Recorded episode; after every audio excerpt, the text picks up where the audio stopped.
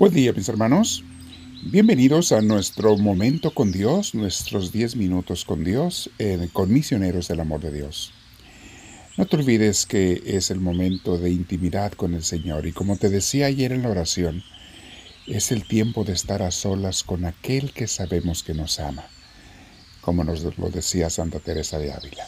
Entonces, vamos a prepararnos a dejar todos los pendientes y cosas por hacer, y darle este tiempo única y exclusivamente a nuestro Dios. Nos sentamos de una manera derechitos, donde tú te sientas cómodo, cómoda.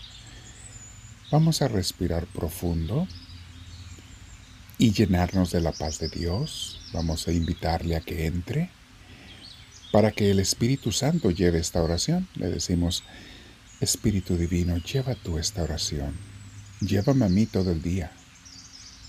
Enséñame, Señor, a vivir contigo, a aprender las verdades divinas, a entender tu revelación que nos has dado a través de miles de años, no solamente en la Biblia antigua, sino en la Biblia moderna, la que nos has dado por medio de los santos y nos sigues dando en cada revelación divina, en cada hombre y mujer inspirado por ti. Lléname de ti, Señor, te lo pido. Hazme sentir tu presencia y quiero ser guiado, una vez más te lo digo también, Señor, guiado por tu Espíritu Santo. Bendito sea, Señor. Hoy, mis hermanos, comenzamos un nuevo mini curso.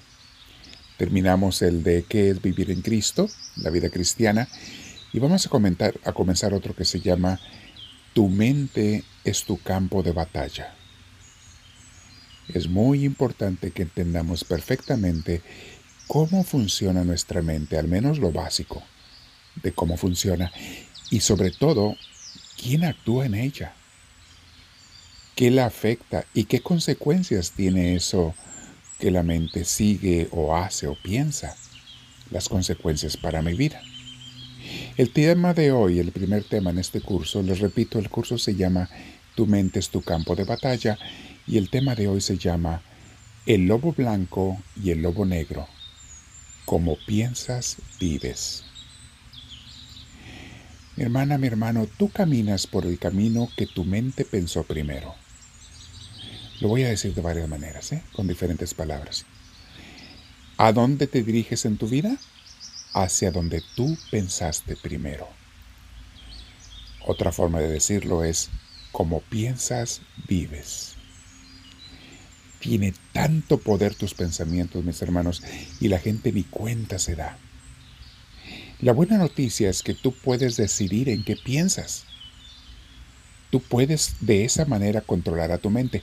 No puedes de controlarla en el sentido de que deje de pensar, porque sería como decirle a los pulmones, pulmones les ordeno que dejen de respirar, o a tu corazón, corazón te ordeno que dejes de latir.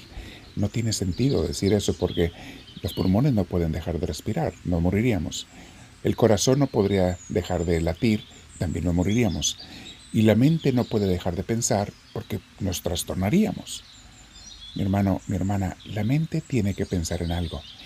Donde tú tienes el control es en decidir en qué cosas va a pensar, en qué temas, en qué ideas, porque depende de, de por dónde la dirijas tú de qué le das de comer a tu mente. Si tú piensas positivo, tendrás una vida positiva.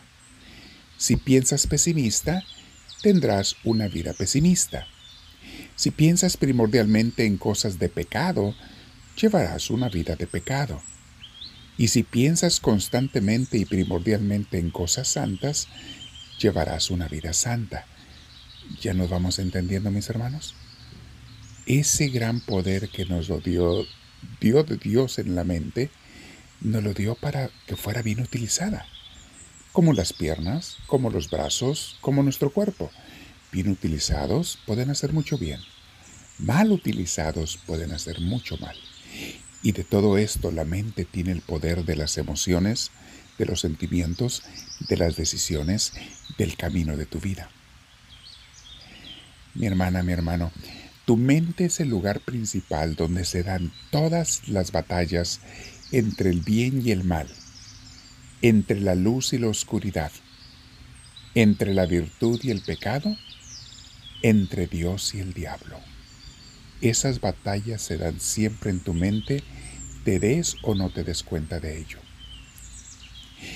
Hay un cuento muy bonito que se le atribuye a las tribus, a los indios americanos, que dice que una vez el papá indio le comentaba a su hijo, Hijo, en tu interior habitan dos lobos, un lobo blanco y un lobo negro. El lobo blanco te invita a hacer todas las cosas buenas. El lobo negro te invita a hacer todas las cosas malas. Estos dos lobos siempre se están peleando entre sí. El niño preguntó, Papá, ¿y cuál de los dos lobos gana las peleas? A lo que el papá indio respondió, aquel al que tú alimentes más. Porque tú le das de comer a un lobo o al otro con tus pensamientos, con tus sentimientos, con tus acciones. Por eso nos dice, mis hermanos, la carta a los filipenses. Hace muchos años nos dijo San Pablo lo siguiente, capítulo 4, versículo 8.